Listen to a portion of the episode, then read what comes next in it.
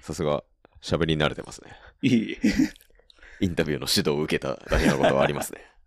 さすがにハンドマイクではなかなかないですけハどンドね。マイクはないよね。はいハンドマイクで申し訳ないんですけど。いえいえ。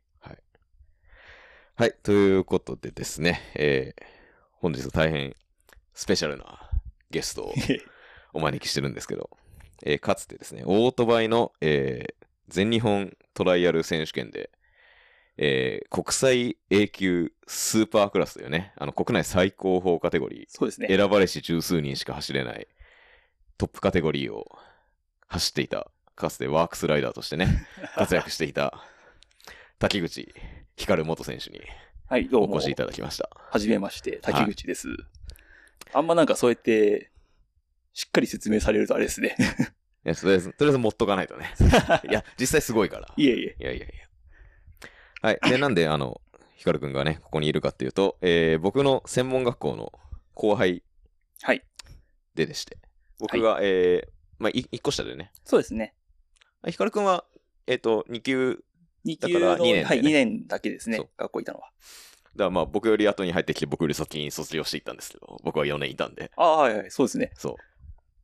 まあ、えーだから、えっ、と、僕が2年生になった時に、なんか、1個下に、なんか先生がね、専門の先生が、なんか話題にして、なんか、トライアルのはいはい。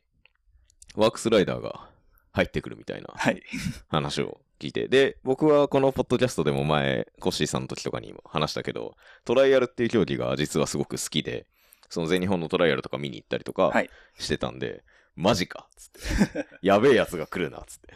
お近づきになりたいと思って、はい。はい。あの、先輩風を吹かせ て、声をかけに行ったというのがね、まあそうできすねっかけなんですけど。あの、食堂で突然声をか けられる。 まあ当時そのバリバリ現役の選手として走っててっていうことなんですけど、まあ、トライアルって、まあ、そもそもトライアルって何っていうまあ、そうですね。普通の人はね話なんだけど知らないいですよね。ますねまあまあ自転車にもオートバイにもまあすいませんあのねあの自転車界隈自転車のことをバイクってああ、はい。呼そうぶ,、ですね。呼ぶので、はいあのエンジン付きのバイクのことをあのオートバイっていう死ぬほどダサい言い方で呼びがちなんですけど、 はい。なんて呼べばいいのかなっていううーん。どうすかね。 まあ、じゃあ今日はオートバイで。今日はオートバイはでいすい揃えせんましょうかすいませんちょっと自転車界に合わせていただいいて。なんで、まあ、まあ、オートバイのトライアルの選手で、まあ、オートバイの、まあ、自転車もそうだけど、トライアルっていうのはどういう競技かっていうと、どういう競技なんですかね。うんと、まあ、いかに足をつかずに指定された難所を走破するかうん。ですね。単純に話すると。まあ、だから岩を越えたり、はい。か土の崖を越えたり。崖を登ったり、はい。降りたり。降りたり。なんか、まあ、モータースポーツの中でもぶっちゃけかなりマイナースポーツだよね。そうですね。もう山奥で関係者しかいないような会場でやるのがトライアルなんで。ね。まあ、自転車競技もそんな感じなんですけど自転車競技も山奥で関係者しかいないようなね、場所でやってるから、あれなんだけど、だからなかなか、えっ、と、まず出会う機会がなくて、そう俺ですね。の場合はたまたま親が、まあ、モトクロスが好きで、はい多分それきっかけで多分トライアルも知って、はいはいえー僕がちっちゃい頃に、なんか全日本のトライアル選手権見に行ってみようかってなったり、うんちょうど俺が、まあ、まあ、ヒカルくんも俺の一個下だからほぼ同世代なんだけど、俺らがその小学校高学年ぐらいの時に、栃木のツインリンクモテギではい。世界選手権そうですね。の日本グランプリが始まって、まあ、我々まあ関東在住なんで、モテギは結構近場はい。なので、まあ身近なところに世界グランプリがあるみたいなはいところがあって、 まあ、運よく、運よく、いいんだか悪いんだかわかんないけど、トライアルって競技に出会ったんだけど、でも俺もその、見るのは、そのきっかけで好きだったけど、はいなかなかやるっていう発想にはそうですね。至らなくて、はい。なんか、やっぱりあれ見てさ、よし、俺もやろうってならないじゃん。そうですね。絶対ならないですね、あれは。なはんい。か、2メートルの岩をさ、わーんって乗り越えていくやつを見てさ、あ、はい。できそうってならないじゃん。ならないですね。俺らも思わな いです。これ人間には不可能なやつだみたいになるから、で俺の知ってる範囲のそのトライアルの選手って結構その自転車はい。のトライアルを始めて、はい自転車のトライアルで結構成績を残して、まあ残さなかった人もしかしたらいるかもしれないけど、そこからいわゆるそのステップアップっていう形で自転車からオートバイはい。に移っていくっていうのが結構多いそうですねか。なって思うんだけど、ヒカルくんは自転車のトライアルやってないんだよね。やってないですね。どういうきっかけでまず始めたのうんと、そもそも、うちの父親が、あのーモトクロスをやってたんですよ。うん。ね。会社入って、入社してからモトクロスをやってて、で、当時のメーカーさんでトライアルバイクを作ろうって話になったんですよ。うん。で、その時に、お前モトクロスやってんだから、ちょっとトライアル練習して、開発のその、マシンテストをできるような状態にしてくれ。なるほど、なるほど。で、トライアルを始めた父うちの父親がいて、で、ハマり、父親が。で、生まれた俺にトライアルをやらせた。なるほど。で、その過程で、別にうちの父親は僕を選手にするつもりはなかったので、うん。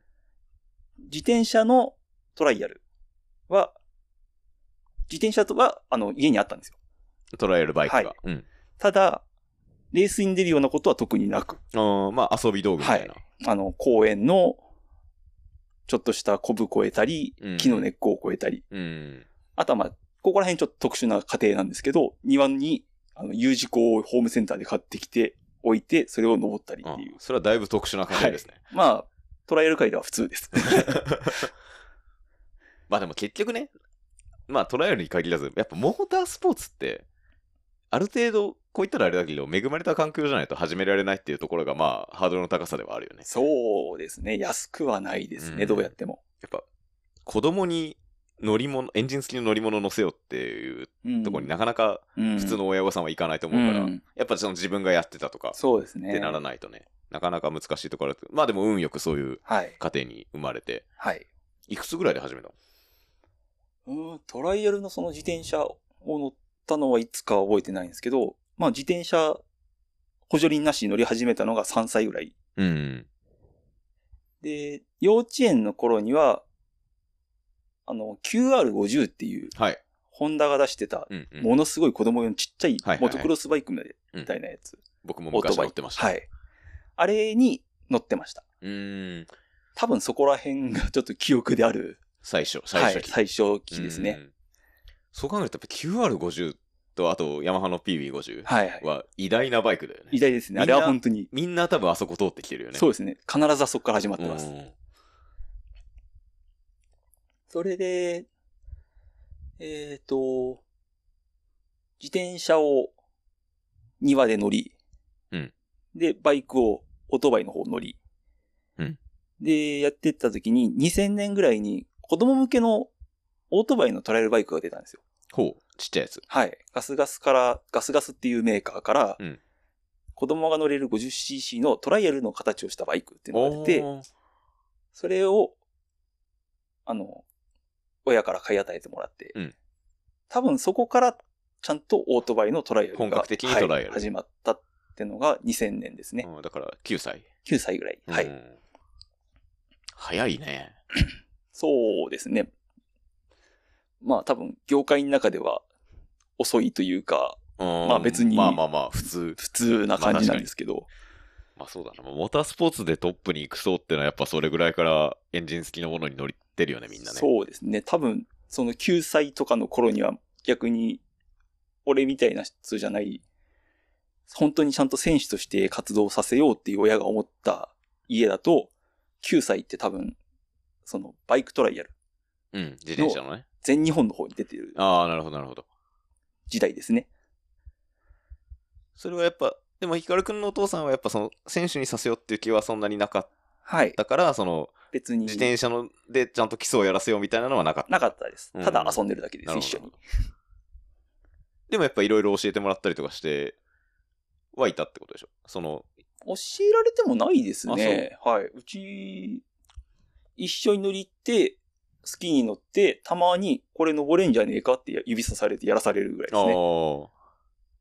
でも、行けるなら行けるし、そうそう行けないならい行けないでみたいなだ。うん。からそんなにそのガチガチで乗ってきてるわけでもないです。子ああ、なるほど。供の頃に。で、そうですね。そこから、次に 80cc のフルサイズのバイクになって、うん。それが中学校入るぐらいですかね。で、その頃から、えっ、と、ライセンスを取得して、はい。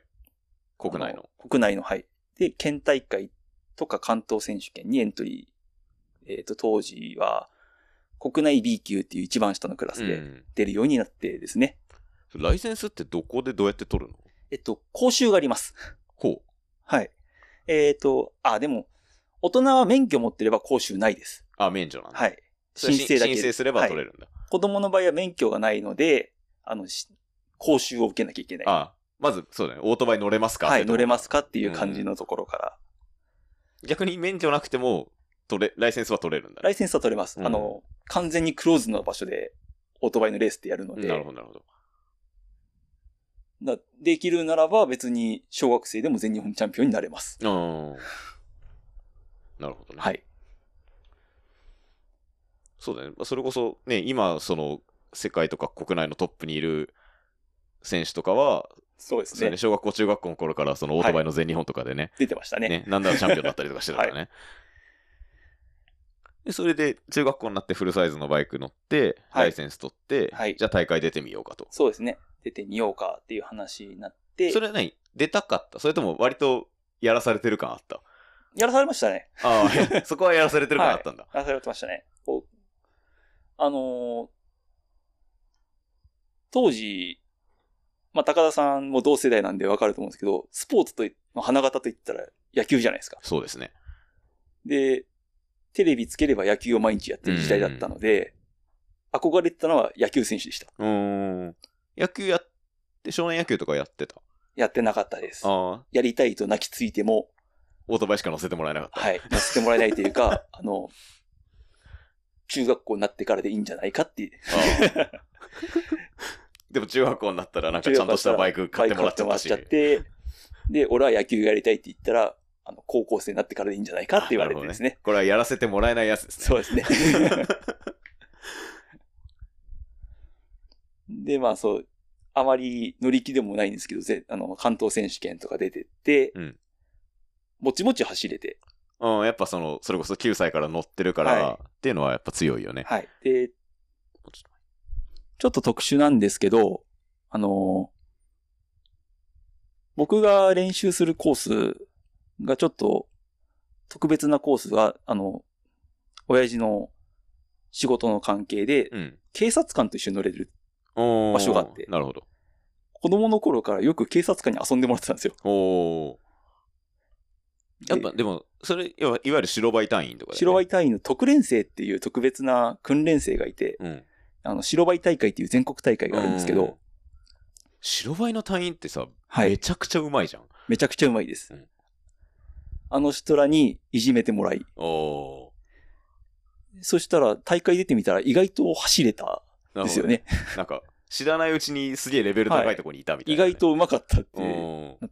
て、その時に、えっ、と、中学2年生の頃に、えっ、と、グランドチャンピオンっていう、あの、国内ライセンスの全国大会があるんですよ。うん。年末に。うんそれで10万以内に入ると、国内 B 級からでも国際 A- B 級に特別昇格できるっていう大会があって。あ、本来は、えっ、と、国内 B 級、はい。国内 A A 級級で、で、国際 B 級級なんだけど、はい。そこを飛び越せる飛と。び越せるっていう制度があって、うん。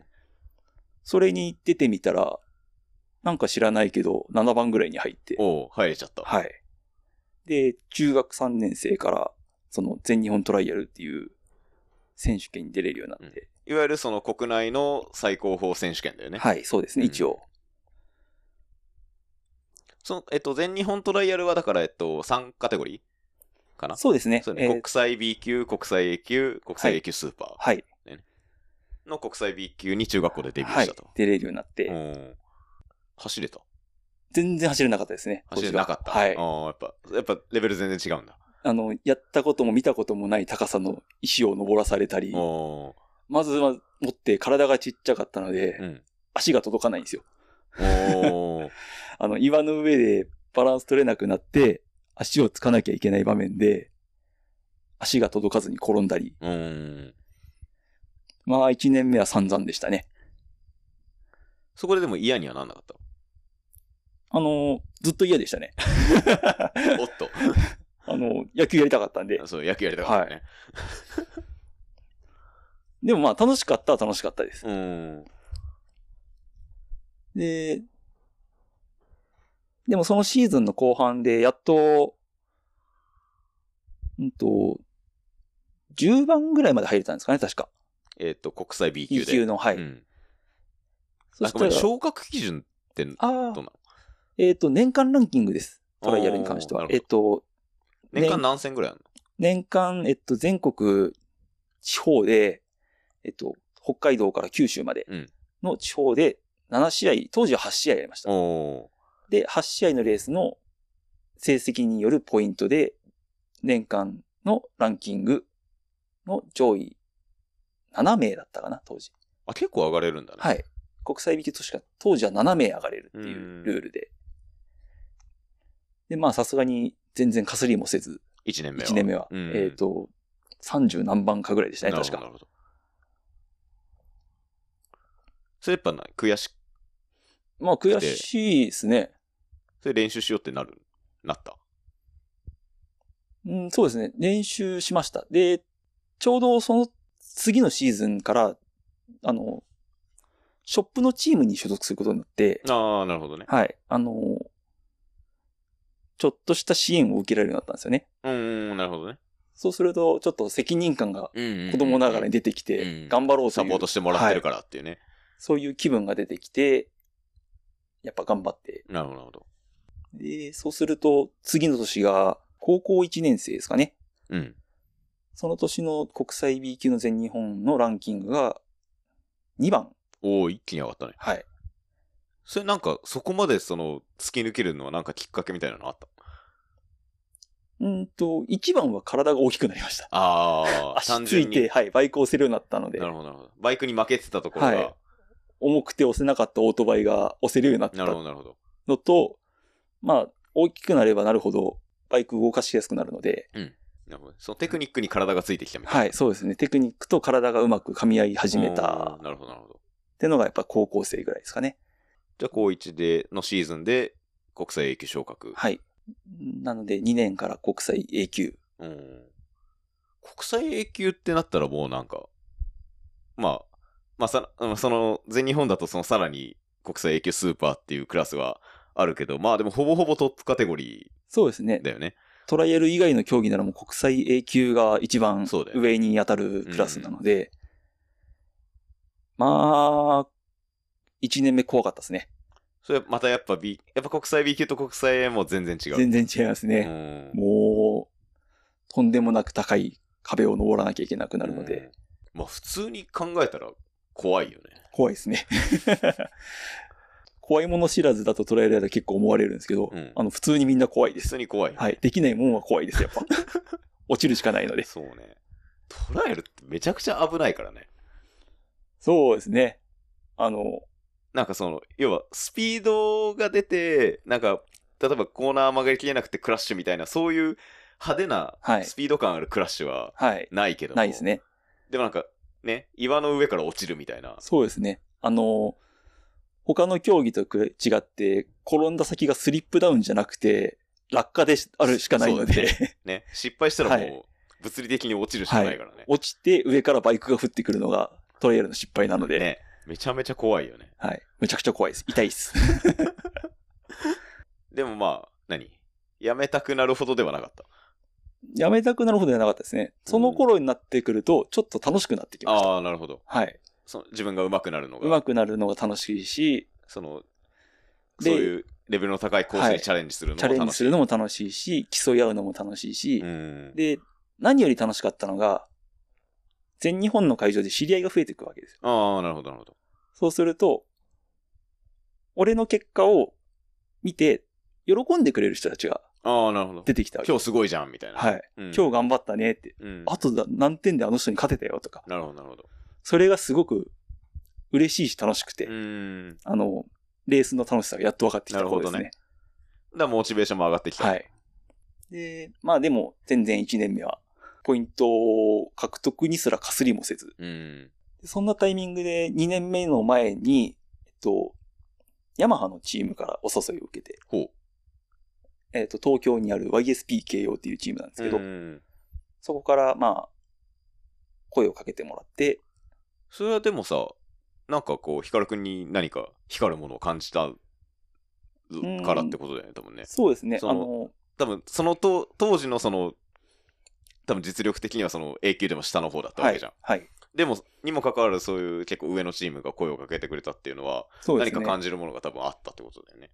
結構、あの、後から聞くと、周りの人らが、ヤマハの方にあ、プッシュしあてた。プッシュしてくれたみたいで、あー彼は伸びるぞって。そう、あいつ取った方がいいっていう話をしてくれたっていうのを後から聞きなまるしたほねど。ね。ありがたいですねあ。りがたいですね、うん本当に。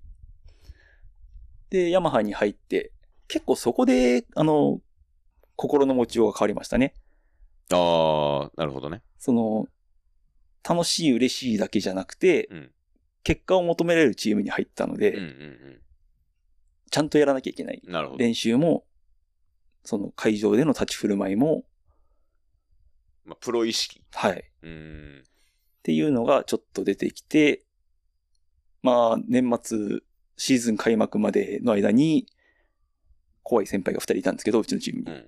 あの、散々山の中でしごかれて、うーん。落下して失神する時とかあったりとかしながら 走って、開幕迎えて、確かその年最終戦で3位か4位か入って、おーランキングが9番ぐらいで、なるほど。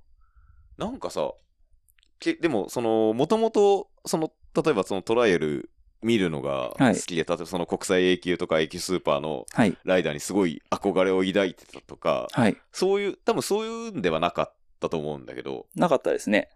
なんか、にもかかわらず、その、か上のチームからそのはい声をかけられて、自分がその中に入るっていうのが、なんかイメージしづらしづらかったんじゃないかなって気がするんだけど、そうですなんね。かいきなりそういうあのプロの世界みたいなのはいに飛び込んで、そのもともとそういうのが目標だったわけではもしかしたら多分ないはい、じゃない、そのはい、お父さんもそのそれこそ選手にさせるつもりはなかったはいって言ってたし、なんかそこをやっぱなんかそこを目標にやっててそこに入るはい。っていうのとはまた多分別だと思そうんうだでけすねど。多分相当珍しいパターンそうのだよね人間だと思うんですけど、まあこれが最終的に辞める理由につながってくるんですけど、ああなるほどなるほどあの、気づいたらこうなっていたうーんえだからそのいきなりそういう世界に放り込まれてなんかモチベーションじゃないけど、そはのい気の持ちようが難しいんじゃないかなって気がはい。してはい。やっぱそきつかったですね。ううーんだからもうヤマハ入った時に、誘われて入った時に、1年目終わった段階で、うんあの、先輩と話したんですけど、僕はもう今年でやめようと思いますって、あー伝えましたなるほど1回目。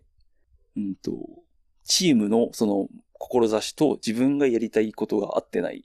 うんであの、頑張ってはやったんですけど、気づい、気づいちゃって、うん1年の間に。うんまあまあ別にこれはヤマハヤマハって別に名前出して全然いいと思うけど、はいまあそのチームの先輩選手っていうのがねはい。またえっ、と、まあ、黒山健一はい。と、えー野崎文隆はい。っていう、まあもう、日本のレジェンドだよね。そうですね黒山健一に至っては、あの、日本のトライアル界は、あの、あの家なしにはもう成り立ってないっていう、あの、もう、ブラック団のはい。ボスのはい。息子なので、はい。もうレジェンド・オブ・レジェンドみたいな、そうですねまあ、今なお現、あの、40過ぎて、現役で、はいえーまあ、全日本のそのスーパークラスで、バリバリ優勝を争ってるって、まあ、全日本チャンピオンを争ってるっていう、もう本当に、日本のトライアル界のレジェンド・オブ・レジェンドみたいな人がいるチームそうですね。まあまあ、、ヤマハチームとしてくくるとそうなりまうすね、ん完全に。まあだからその、いきなり先輩が日本最高の先輩みたいなはい感じだから、だってね、本当に、それまでは、何あそうです憧れすらないぐらいの雲の上の存在みたいなところあるよね、多分ね。そうですね。もう完全に遠目で見て、ああ、こっち来たから邪魔になんない、避けないとぐらい ねの存在だったが、のいきで、なりチームの先輩みたいになるわけじゃん。すごいな、なんか。なんかでも、そ、何た、なんかプロ意識じゃないけど、みたいなのたたき叩き込まれるみたいなのは。まあでも、そそれなりにはそういう話が出たり、うんでもだから自分はでも正直そういう世界を現実的に目指してやってきてたわけじゃないからそうななんんかですよ。逆に圧倒されちゃってみたいなそうなんですよ。それで、一生懸命ついてって1年やって、うんと、しんどくなっちゃった。しんどくなりましたね。あの、この期待に応えられないなと思って、その結果ではなくて自分の内面的な問題でう。んで、伝えた時に、もう辞めちゃった先輩がもう一人いるんですけど、うんあの、年も年で引退しちゃった。うん。その方が、まだ早いんじゃないかって。うん、まあね。だってそれがまだ、えっと、18とか17の時ですね。 ?17 か。まあ、それは早いよな。はい。うん。で、俺は今年、その先輩がちょうどその年で辞めたんですよ。なるほど。俺は今年で辞めちゃうけど、お前はまだ早いだろうん。うって、諭されて、まあ結構長い話があったんですけど、うん。で、その時に決めたのが20まで全力でやろうと。なるほど。はい。就活だと思って。あその時にか、あの、目指した目標が完全に、あの、20までにプロライダーとして生活できるように。ー、なるほど。できないんだったらやめようと。うん。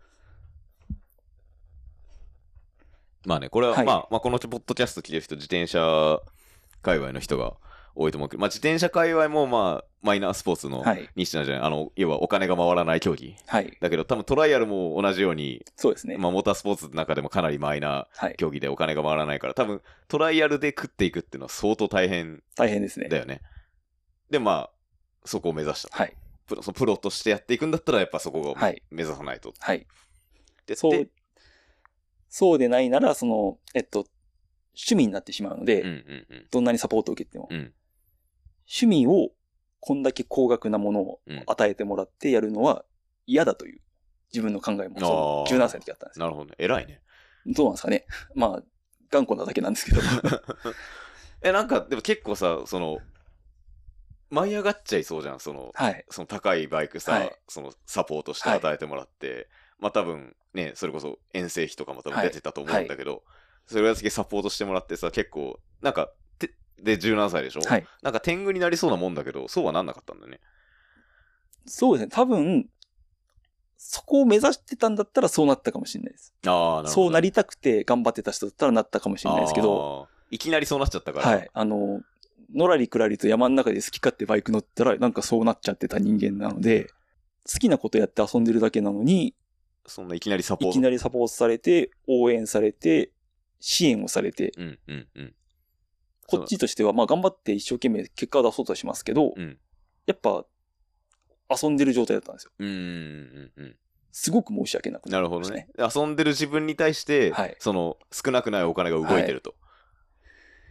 で、それが嫌だったので、あの、やめようと思ったんですけど、うん。まあ、諭された。はい、諭されて、でじゃじゃあ真剣にやろうと。そあ、のやるなら、そのサポートに報いるだけのことをやってやろうと。期待に応える以上のことをやろうと。うーん。で、20までに、あの、生活できるライダーにななるるという目標で。それがまあ、そっからのモチベーションになったんだね。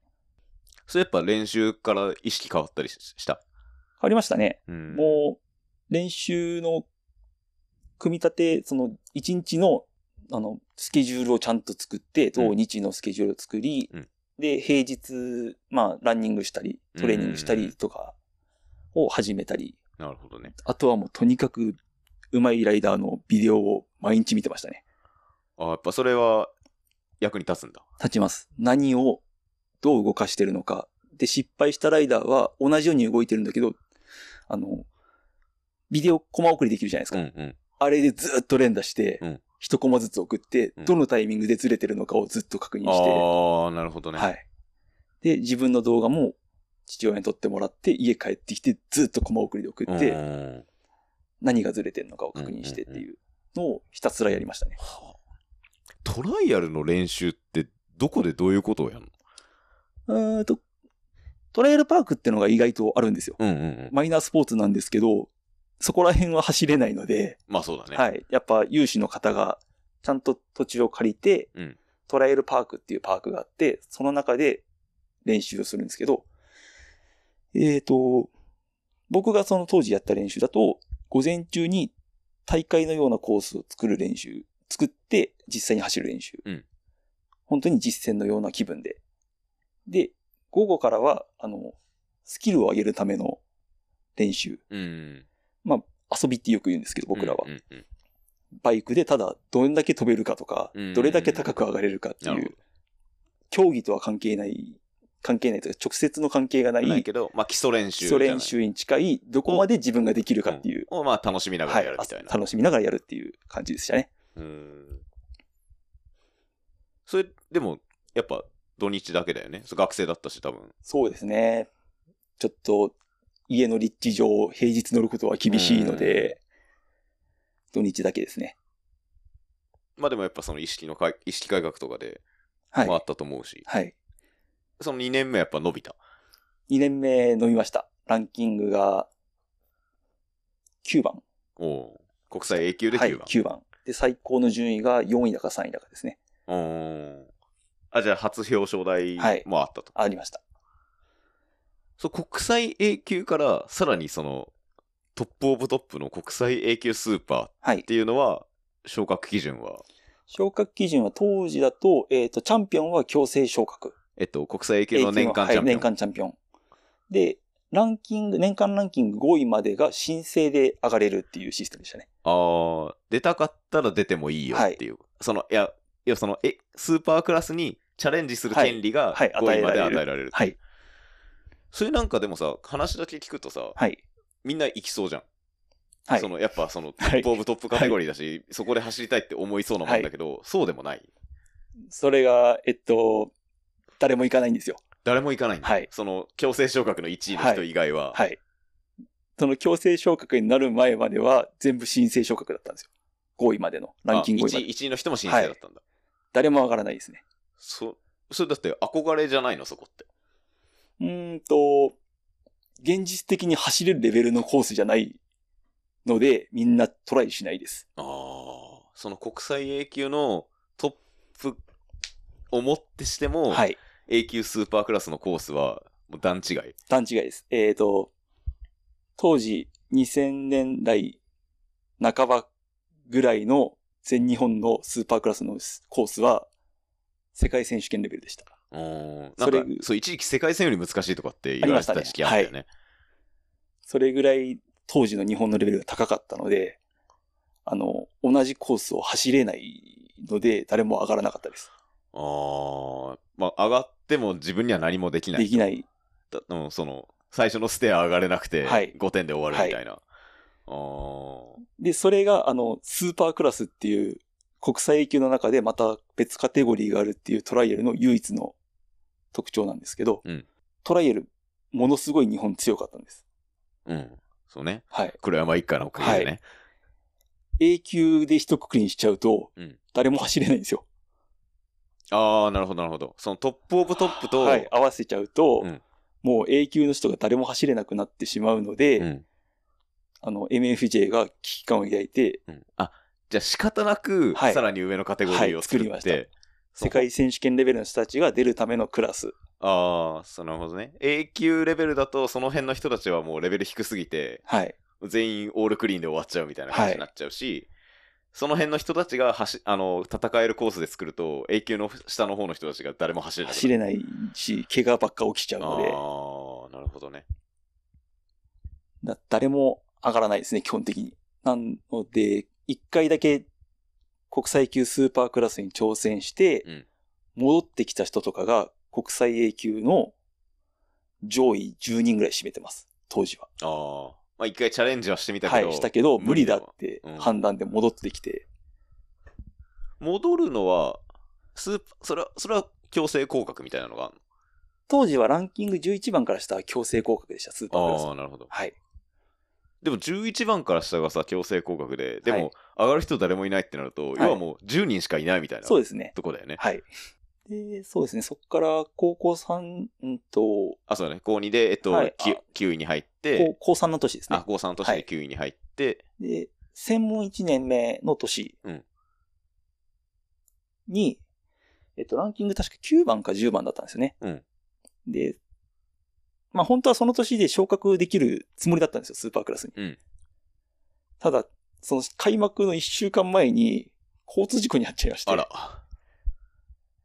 あの車で追突事故に遭って、うん。結構な大事故だったんですけど、うんあの、もう、無中致傷がひどくて、ああ、まともに乗れなかった。乗れない首がもう左に曲げられない。うん。あの、正直言うとやめた理由もそこなんですけどあ、、そうなんだ。左腕の痺れがひどくて、うん。クラッチがまともに握れなくなっちゃったんですうよ。ん。で、それの、まあ、なんとか、なるかなって状態に戻るのに半年かかっちゃって、うん。まあ、ほぼワンシーズン棒に振っちゃった。棒に振っちゃって。で、そうすると、その次の年、うん専門2年の年ですね。はいリミットの20歳の年なんですよ。そっかそっか、そうだね。はい。なので、僕はもうその年 A 級で終わるつもりでした。正直。あーあ、あ、でも不完全燃焼だったから、もう1年やろうとかってなんなかっなんならです。20でやめようと思ってましたね。た。ああ、そこはもう、はい。え、それはでも、その、なんだろう。結局その前の年にさ、怪我で出遅れて、まともに走れなかったけども、その、まあ、残酷な言い方だけど、その、例えば万全の状態で走ったとしても、はいその、トッププロはい。にはなれないなみたいな悟りがあったってこと。うーん、そうですね。慣れないとは思ってなかったですね。そのままの努力を続けていけば、うん。慣れるとは思ってたんですけど、ただ20までには間に合わないと思ってました。ああ。そこはでも、続ければなれるんだったら、はいもうちょっと伸ばそうとはなんなかった。あの、それが、もう持たなかったです。ああ、その、モチベーションが。はい。そっかもともとそこまでバリバリ競技志向の人間じゃなかったあのあ、そっでか、そっか。割と無理やり伸ばしてたんですうよ。んうんうん。期限を。自分の中での期限をう。んで、リミットを20までと定めたので、自分で。うんそれに向かって頑張ってもうたそのこまでで、全力でいこうっつって。それをもう一回伸ばそうと一回思ったんですけど、うん。もう、全然身にが、身に力が入らなあくなあ、っちゃっもうて、。惰性になっちゃった。はい。で、それに気づいたのが21歳の年です。うーん。 20歳の年、国際、あ一応、伸ばしたんだよね。はい。20歳の年に国際 A 級でランキング3番に入ったんです。おおなるほど。そのさ最後と決めてたとして。はいで、そうする3位に入るとさっき言っはた、いその、。スーパークラスに昇格できる権利がもらえる。うん。すっごい悩んで、うん。走ろうと思って。うーん、それは、なぜうーんと、やめるつもりだったんですけど、走れるならやっぱりトライしてみたかったんですようね。ーん。自分がどこまでできるのか。その、日本のトップを見てみたいっていう。で、やってみた21歳の年で、あー本当に今だから言いますけど、うん。 2戦終わった時点で、うんもう、そのモチベーションが湧かなくて、ああ、それは、えっと、走れなかったってこと。いえ、あもう、やめると思ってたんで自分のあ中あ、で。その、結果云々ではは。ないく。結果云々ではなくて、もう、ここの年で終わりだって思って3年間やってきてたので、1年伸ばしたのがも続かなかうった。続かななかったですね。なんかそこが、なんか俺はさ、その、言うても、アスリートではない、ただの趣味で自転車乗ってるおっさんだから、その、いわゆるその、ちゃんとやってるアスリートの、その、いわゆるモチベーション問題はみい。たいなのが多分、心の底から理解ははい正。直できないはい。んだけど、やっぱ、なんだろう、燃え燃え尽き症候群じゃないけど、あるやっぱその気持ちが続かないっていうのが、フィジカルじゃなくて気持ちが続かないっていうのが、やっぱ、やっぱアスリートが引退する理由ってそこが多いと思うんだけど、はやっぱ来るんだね、そういうのが。そうですね。やっぱ、楽しいことやってるんですけど、うん。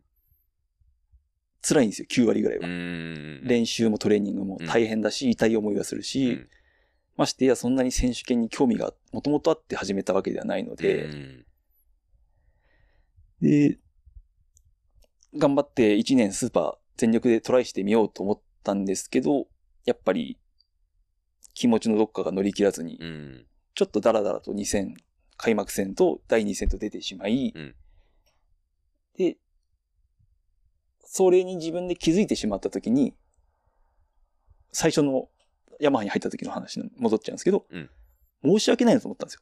あ、これだけサポートしてもらってるのに、に自分は気持ちが切れてるそとう。全力で戦えてないっていうのに気づいてしまって、第2戦の時点でもうこと今シーズンでやめようとああ、なるほどね。確実に決めてしまい、はあ。そうか。はい。そうともね。はいそんな葛藤があったとも知らずにね。だからそう当です時、ね。 22歳の僕は無邪気にね、はい。ピ コル君スーパークラス走ってんだよ、やべえっつってね。らそう、高田さん多分、その年の世界選手権、モテキ、ね、日本の大会、全日本、あ、全日本じゃない、日本大会見に来てくれて、うんうんパドックに挨拶してくれたんですよ。うん。うん。その時に多分、俺、あの、最終戦のすごをぜひ見に来てくださいってああ。声かけたと思います。多な分るほどね。それは、 ごめん、言ってないんだけど。はい、来てないです ね。まあ、それはしょうがないです。うんそれは、あの、俺の、俺の最後だからってことだよね。はい、もうそれが最後だからって決めてあーた。その時にはもう決まってたんで。なるほどね。すいません、見に行ってなくていえい え、もうそれはもう遠いししょうがないです。近場ならまだね、もっと良かったんですけど。うん。うん。でもまあ、じゃあ自分なりに、その、やりきったっていうか、そうですね。はあった。やりきっ、まあなんだろう。まあ、まあ、うん悔いはないって言ったら嘘になると思うんだけど、うん、悔いはないって言ったら嘘になります。続けてれば、もっと何番までいけ、あと2年でランキングいくつまでいけたなっていう予想も当時ついてましたね。うん。要はその、伸びてる実感はあったってことあだりよねました。。ただその気持ちが続かなかったっていうねこのまま努力を続ければ何番に入れるっていう考えはありつつ、じゃああと2年続けらんないなと思ってうん気づいてしまって、その時に、あの、気づいてし、で、努力ができ、続けられないことに気づいてしまったので、可能性がゼロになったんです、僕の中で。おーなるほどね。そうすると、やっぱモチベーションが湧かなくなってしまう。練習もできなく、練習会場に行ってるんですけど、前のような、あの、しっかりとした取り組みの練習ができなくなってしまうっうん。うんうんうんうん。ていう状態ですね。なるほどね。うん。なんか、俺結構、なんか、あの、ね、いろいろ縁があって、特に自転車界隈はい。とかの、結構バリバリのプロでやってた選手に話を聞くこととかはがい。結構あって、はい。で、俺まあスポーツすごい好きだから、はいで、スポーツ、ただのスポーツファンからすると、やっぱ好きな選手っていうのはできるだけ長く現役続けてほしいかったりするわけじゃない。だからその、引退する理由みたいなのはい。に、なんか、まあ、興味があるっていう言い方がちょっと語弊があるかもしれないけど、その、やっぱ外から見てると、なんでやれ、バリバリやってんのに引退するんだろうっはい。てやって、まあ、本当にもう衰えてボロボロになって引退する選手もいるけど、うんやっぱ、まだ全然できるのになんで引退するんだろうっていう選手が結構多くて、はい。で、やっぱその辺の話を興味あ、興味あるんだよね。そうですねななんでやめるんだろうっていうなかなか表には出ない話なんそで。うそうそう外から見てるとやれるのになんでやめちゃうんだろうっていうのがあるから、まあ多分ヒカル君ももう外から見てたらまだ若いし、はい伸びてるのになんでやめちゃうんだろうってなるけど、やっぱやってるとそこなんだね気持ちの問題、そうです。ね。体とか、まあ、そのさっきのその、事故でちょっと手首、手が動かなくなったって話だったんですけど、まあ、それがやっぱ、うんと、辛かった。うんうんで、結果がうまく出せない。で、自分もモチベーションが湧かないっていう、そのやっぱ3つが大きく重なってしまって、うんうまくはなってる実感はあったんですけど、やっぱ厳しい、きつくなってしまったっうんていうのですね。すいませんあんまり話したくなかったかもしれないですけどこんいなえ話いえ、別にもう、あの、10年も経ったんで、 自分の中で消化されてあるんで。 でも多分、公に話したのこれ初めてです。なるほどね。一切表に出してないです、このうん辞めた理まあ由まはあ。言いづらいよね。はい。うん言うことでもない。まあそうね、そうね。なんそかのまあ言い訳がましいじゃないけど。意外ですしう、んあ、の、後を追っかけてくれる子供たちには、楽しく、目目指してほしいのであまりそういうのを見せたくなかったから。まあなるほどねはい。若い子やってほしいんだけどね。 まあそこでね、まあこのトライアルっていう競技のね、このドマイな競技のね、話をすると、はい。若い子がいないんだよね。いないですね。で、これって多分国内に限った話じゃなくて、なんかこの競技マジで異常なんだけど、はい。なんか国内、全日本選手権も世界選手権も、なんかチャンピオンが10年以上一緒なんだよね。そうですね。これなんか、なんなんすかね。まあでも、まあまあ、まあぶっちゃけテニスとかもそうだけど、はいうんまあ、国内に関しては確かに若い子が少ないですうね。んやっぱでも、本当まあまずトライアルに出会うことがはい。ないし、まあそんなに俺も他の元の競技を知ってるわけじゃないから、例えばモトクロスでどれぐらい新陳代謝が落ちてるかとかっていうのは正直知らないんだけれども、なんかトライアルは特にそういうのが起きてない気がしていて、ないですね。で、結構さ、それこそ、俺がその小学校の時に連れてってみ、やっぱ見た目はさ、派手じゃん。なんはか、いそれこそ、こんなとこ、何要は、人が歩いてでも行けないようはない場所を、バイクで軽々走る、はい。だし、なんか、やっぱ、スタジアムスポーツ、まあ、やっぱインドアトライアルって、まあ今 X トライアルって言ってるけど、はいもう、あれ、やっぱスタジアムでもできるし、そそのうで見すねた目も派手だし、はい。今、今、今、いわゆるその、例えばレッドブルとか、はい。のがスポンサーしてるようなその X ゲームじゃないけど、はい。その辺の動きに近いものがあってなんかもっと人気出てもいい気がするんだけどそうですね。うーん。多分、まあ、なんですけど、トライアルって一人ずつ走るんですよ。うんそうですねなので、パッと見で誰が勝ったかがわからない。あーなるほどなるほどで、競り合いがない。うんうん抜きつ抜かれてたらはい、ないので、そのレース中の盛り上がるポイントが、まあ、少ない。あー動きは派手だはけいど、。で、でき派手なんですけど、まあ、レース展開としてはちょっと動きが出ない、あー見づらいっていうのそがうかそうか問題なのかなっていう気がしますそね。うね、まあ、見てると例えばセクションで見てても1セクションでその定点で見ててそはのい全員のトライを見見ないとは見て初めてそうなんですよ。あいつはいけたけど、こいつはいけないから、あいつはすごい上手いんだみたいなのが分かんないっていうのはあるよね。だよく、あの、トライアルってどんな競技って説明され、あの、聞かれた時に、言う説明としては、ゴルフみたいな競技って言います。選手が一人ずつプレーをしてって、それをお客さんが静かに追いかけていく。ああ、 確かに。ゴルフっぽいところ。はい。で、それをゾロゾロと18ホール繰り返すってのがトライアルの観戦スタイルなんで、なるほどね。まあ、た確かにね、まともに観戦しようと思うとめちゃめちゃ疲れるからね。そうですね。登山ですね、 あれ。トレランですね、登山っていうか。そっか、まあ、その辺のハードルの高さみたいなのはあるのか。はい。ちょっと、まあ、競技特性上盛り上がりづらいってのは、まあ、うーん特徴かもしれないですねなるほどね。すごいんですけどね、やってることはもやのっすごてく。る、そう。やってることすごいし、動きも派手なんだけど、はいまあ、競技的には地味なんだね、そうですね。結局ね、争ってるのがスピードじゃなくて、テクニックだから、そうですね。分かりづらいっていうのはね、はい。あるよね。それでも、まあでもぶっちゃけせ世界的にもさ、人気ないじゃん。まあ、そこまでメジャーなではないですそうそうそうね。それこそ、あの、シクロクロスが世界選手権って言ってるけど、実実質オランダとベルギーでしかやってないみたいなはい。のと一緒で、トライアルも世界選手権って言ってるけど、実質スペインとアンドロでしかやってないみたいなところがね。まあそうですね。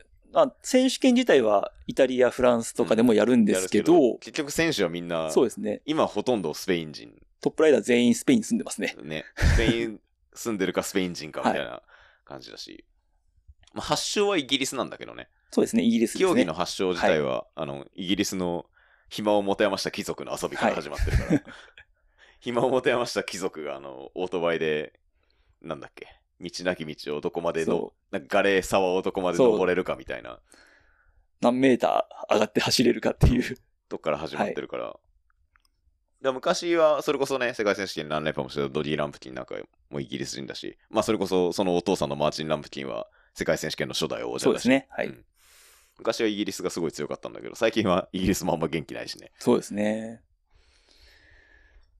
でもトライアルは結構、日本ではなくその海外うん。においては各国が協会でちゃんと若手の指導をして、育成をしして、えっと、世界選手権に派遣をするなるほどっ。ていう活動はちゃんとやってますね。じゃあやっぱその世界選手権は、まあ、まあトップはその今もう10年以上、あの、はい。トニー・ボーっていうはい。レジェンド、はい。バケモンが化け物ですね。いて、まあでもあれは、ボーがバケモンだから、はい。変わってないっていうだけで、そう意ですね外とその下は新陳代謝起きてるってことだよね。起きてます。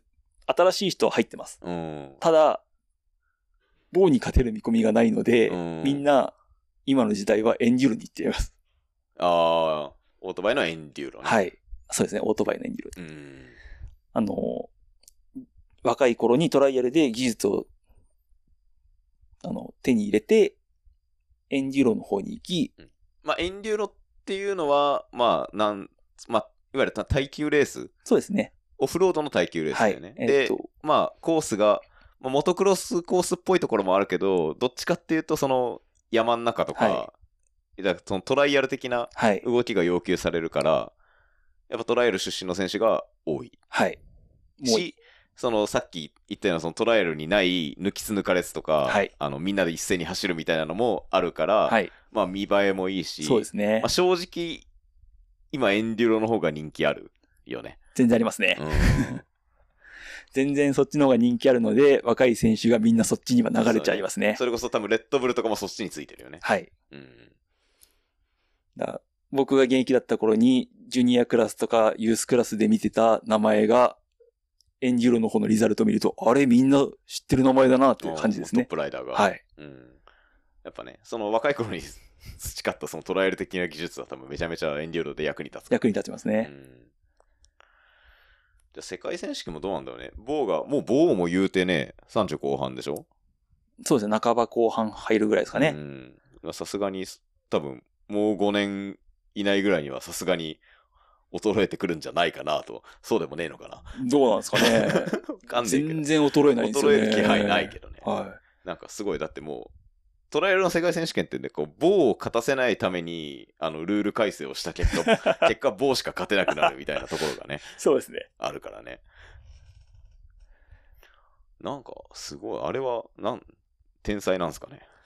うーんと、まあ単純にもちろんうまいんですけど、うん僕の目から見るとフィジカルが化け物です。あーそう。トライアルって、モータースポーツだけど、フィジカルスポーツなんだよね。フィジカルスポーツですね。あの、全日本レベルだとまだちょっと技術寄りなんですけど、うん。今の世界選手権トップはもう完全なフィジカルスポーツです。それはどういうことあの、単純に、アクセル開けると滑るんですよ。まあ、そりゃそうだね。はい。うんなので、アクセル開けたくないんですよ、トライアルって。おお。アクセル開けないで、アクセル開けたくないモータースポーツ、そうそうないよね。アクセル開けないで滑らないように高く遠くまで飛ぶためにはうん、体使うしかないんですよ。自分が飛ぶしかない。はい。意味わか んないよね、その時点で。要はそのそうです自分の体でバイクを一緒に飛ばすってことでしょ。はい。それがもうよくわかんないんですけど。そうですね。なので、すごくフィジカルスポーツになってきててう、ん。まあ正直、日本人で今世界選手権走るレベルの人はいない。それは技術的じゃなくて、フィジカル的にいないってこと。もう両方です両ね。方か。まあはい技術ももちろんあるし。まあ全部トニー・ボーがおかしくしちゃったんですけど。 だからちょトニー・ボーを勝たせないようにコース難しくした結果、トニー・ボーしか走れなくなったみたいな感じそうなんですよ。スタート順を逆順にしてみたり、うんノンストップにしてみたり、しょうんあの FIM がいろいろやってるんだけやど。ってるんですけど、うん結果、うまいやつは何やってもうまいかそら。う、差が出ちゃっただけで、うんなるほどね。それこそ、まあ、あのー去年引退しちゃったけども、日本のトップで世界選手権を長年走ってた藤波貴久っていう、はい。まあ、これも日本のレジェンドライダーが。そうですね。もう藤波貴久って俺、そのトライアルっていうマイナー競技がゆえに、世間的には全然知られてないけど、はい。俺日本の、その二輪四輪合わせて日本のモータースポーツ史上で5本の指に入るレジェンド選手だと思う思うんだけど、そうですね。あの、確か二輪の中の全競技うん、で、一番上のカテゴリーで世界チャンピオン取ったのは藤波隆久だけだと思いしかいないよね。ます。はい。あの、モトクロスのチャンピオンも 250cc 当時、うんツースト 250cc では取ってないですし、だよね。あの、モト GP オンロも、ードもそうだはよね。い、一番上のツースト 500cc、フォースト 1000cc のクラスではチャンピオンは出てないは勝ずてなのなで。いけど、藤波は本当にそのトップオブトップのカテゴリーで世界選手権取ってるからね、はい。だし、その世界選手権の最年少優勝記録も最年長優勝記録もそうです持ねって。るし、だって世界選手権の、まあ、参戦の継続の記録も確か持ってんだよね。20年そうですね20何年。そうですね。一番長く世界選手権に出続けたライダーですね。うん。だからね。あんま知られてないんですけど、あのはい。皆さん今日は藤波隆久を覚えて帰ってくださいっていう。そうですね。ぜひちょっと動画見てもらいたいですねそう。トライアルってなんなんなのかなっていうのを。まあだからその藤波もそのまあ去年まあ40歳過ぎるまで世界のトップで走ってたけど、やっぱ彼も技術もすごいけど、やっ ぱフィジカルもやばかったってことだよね。すごいです。とんでもない体してますね。うんトライアルって結構薄着でさ、はい。やるからさ、はいあの、なんとなくこう、がたいがすごいの分かるんだよ。はい。それこそ、棒とかさ、はいもうムチムチだもんね。はい。すごいですね。服とかパツパツだもんね。はい。昔雑誌の企画で棒の太ももを測ってたんですけど、うん。60センチぐらいでしたね、太もももうね、競輪選手からね。うーん。じゃあ、ヒカルくんもでも現役時代はめちゃめちゃ鍛えてた。まあまあ、それなりに、今よりは全然、うんまあ今がひょろひょろなんですけど、今、自転車っぽい体してるもんね。そうですね。なんか自転車乗ってそうってよくよく言われます ね。まあ、今よりは、えっ、と、7キロぐらいは多分体重多かったです。あーそう。だからね、なんかこう、技術だ、やっぱその技術の最高峰みたいに見えるけど、まあもちろん技術も最高峰なんだけど、まあそれも、それ以上にフィジカルスポーツ。そうですね。うーんまあその辺もやっぱ、なんだろう。まあさっき言ったように、その日本人が昔ほど世界選手権で活躍できなくなってる理由でもやっぱあるのかな。その体体格的な問題とか。うーん。どうですかね。目指してないんじゃないですかね。 ああ。若手が別になるほど。全日本トップを見て、あれを目標としてるので、うん僕もそうだったんですけど、うんえっ、と、若い頃に目標として見てたのがやっぱ全日本のチャンピオンだったんですよ。うんうんうんうん、その実際に見て走ってるライダー、うんあれが目標だったんですなるよ、ほどね。まあ、それこそそのチームの先輩の黒山健一だったり、はいはいまあ、ガッチ、小川智今回は之智之さん。だったり、で、まあ当時だと YouTube とかなかったので、うん世界選手権動画っていうのが、まあ見れないじゃないですか。そうだね。生のものに関しても。たまにケーブルテレビでやるぐらいだもんね。なので、トップが全日本の1位だったんですよね。うんうんう見てるもの。うん多分今の若い子らもそうなんだと思います。ん。なるほど。世界選手権のトライアルは、あの、ファンタジーの世界。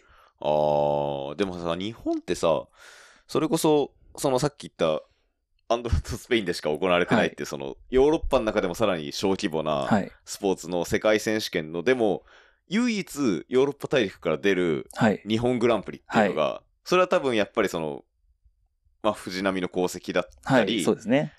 まあやっぱ、まあ、ホンホンダっていうメーカーがあるとかっていうのもあるのかもしれないけど、すごく、ある意味世界は近いそうですね。んだけど、目指さない、目指せない。うん。多分、あの、初心者の方が全日本トライアルを見て、うんあれをやろうと思わないじゃないですか。うん、うん。同じ感覚です、僕らも。ああ。世界選手権のトライアルを実際見たときに、それこそヒカルくんもさ、はい、その、モテギでやったその世界選手権の日本グランプリに出てるわけじゃなはいい、出てます。えっと、まあ、世界選手権もやっぱカテゴリーが何個かあって、はいまあ、まあ、む当時は何ワールドクラス、ワールドワールドとジュニアジュニア、とユースですね。うん、っていうのがあって、まあ、その上からその3つみたいな感じで、はいまあ、コースの、コースの難易度もはい、ワールドが一番高くて、高く、って感じだったはい。だから、えっと、ワールドには出てなかった。出てないですね。えっと、僕は、まあ、年齢的にジュニアクラスに出れる、うんまあ、ワールドに出てもいいんですけど、うんジュニアに出れるクラスだったので、あの、ジュニアに出てくれという。うん。まあ、そこででも、やっぱその世界のトップをさ、目の前ではい、見るわけじゃん。はい。でもやっぱ、何そこで、目指そうまでいかない。いけない。いけないです。あの、ジュニアのトップ、全日本のチャンピオンに強いです。ああ、スーパーの、はい。マジか。はい。うーん、そんなレベル違うんだ。ななんんか日本ってさ、それこそ、えっと、まあその、さっきから名前が出てるその黒山はい。健一のお父さんのその黒山一郎さんが、はいえっと、まあブラック団っていうはい。謎 の、はい。謎の軍団を始めて、なんか、えっと、あれは、その有、有望な子供たちをはい。集めて、なんか、虎の穴みたいな感じそうでですね、ね鍛え、ちっちゃい頃からはい鍛え上げて、その、最強トライアル集団はい。トラ最強トライアルちびっこ集団みたいなはのをい作り上げたのがそのブラック団ってやつで、はい今のその今名前があった藤波はそこ出身だし、はいその黒山健一ももちろんそうだしその黒山健一と40過ぎてお互いに全日本まで争ってる小川智之もそこ出身そうですね。だしみんなだその日本のトライアル界はみんなそこから出てきてるじゃない、 はい。そうですね。なんかあなん何の話をししようとしたのかちょっとあれだけどまあ、彼らが、あの、世界選手権トップクラスで戦えたんですよ。戦いしてたよねはいそうそう彼らはそうだから若い頃それこそ黒山とか小川とかは世界選手権に出てで、その5位とか、はい5位、トップ5ぐらいで走ってたじゃん。そうですね。小川さんも確か最高4番入ってますし、うん倉山さんも4回ワールドで優勝してますね。そうだよね。だから、年間ランキングも全然一桁だし、はいみたいなところで走ってた。はやっぱ、だからその頃は、世界に近かったじゃん、日本が。はい。でも結局、その人たちが40過ぎても日本のトップっていうことは、やっぱ、多分、当然その頃よりは彼らは衰えてるはずだから、まあやっぱレ、日本のレベル自体はやっぱ下がっちゃってるのか下がなっ。てますね。うんまあ下がってるし、世界のレベルはその棒のせいで上がってると。はいだから僕が思うのは日本はレベル高くないんですよ。ブラック団が強いだけです。ああ、日本のレベルが高いんじゃなくて、はい。ブラック団が強いだけですね。ああ、なるほどね。あの、本当に取り組み方がストイックな人らが集まったので、あそこは。うんうん。あの、子供の頃からヨーロッパに自転車のそのうん、だからバ彼イクトライアルの、そう彼らはみんなまず自転車のトライアルやって自転車のトライアルでまず世界チャンピオンになりますみたいななってとこますねから始まるからね。みんな7歳とか9歳ぐらいのクラスで世界チャンピオンを取ってますね。うんで、まあ、そこから10歳ぐらいから12歳ぐらいかな。あと、オートバイにみんな転校するんですけど、あそこは。で、バイク乗りながら、うんあ、バイク乗りない。バイクに乗ってるんですけど、その時にもう学校行ってないんです、彼ら。おー学校に行ったらヨーロッパのレベルに間に合わない。うんうんうん。この離れた島国で戦うには。なるほどね。で、そうなっだもうだかろうじて中卒みたいな感じだよね。うん、そうですね。冗談で、あの、幼稚園卒って言ってま す、彼ら。自分らで。あー人によっては。なるほど。まあでもそこまでかけないとはい。ヨーロッパには追いつけない。はい。で、本当にメンバーの方々は、練習できる環境、山が近くにある環境に引っ越したうんうんうんり、仕事を変えたり、うんうん。本当に週5とかでみんなで集まって、うんうん、と、結局その若手をみんな集めたのの理由の一つとして、同世代で競わせないと向上心が湧かない。うーん、なるほど。年上の上手い人ら戦っても、負けてもしょうがないな。しょうがいないっていう言い訳ができちゃうんですけど、同世代でやってたら負ける理由ができないので、うんうん戦わせるってので人を集めたんですうん、よ、なるほ彼どならはる。ほど。で、そう、未然にを切ってそのヨーロッパに遠征行って、うん子供の頃は自転車、大人になってオートバイ、うん実費ですから彼らみんな。だからその黒山さんがすごいよね。すごいです。本当に、あの、よくやったと思います、ストイックにうんなんかでもそれがさ1台で終わってんじゃんはい。もなんかそれだけのさ結果を残したさその育成ノウハウみたいなのがさ多分持ってると思うんだ、はいまあ、まあそれをその育成ノウハウってのはもう人生を捉えるに捧げはるいみたいなことなんだろうけど、なんかそれがさ1台で終わってるのがすごくもったいないというか、まあまあ今の時代にはそぐわないいのかもしれないけどそうですね。でも多分その後の他のライダーの結果を見る限り、まあ自分含めてですけど、もちろん、、ううん棚に上げ、人を棚に上げたらなんで。なんですけど、まあ、あの人たちがやったことが、日本から世界で戦う唯一の方法だったのかなって思いますうね。んうんまず僕もそうなんですけど、ヨーロッパ人見るとビビっちゃうんですよ。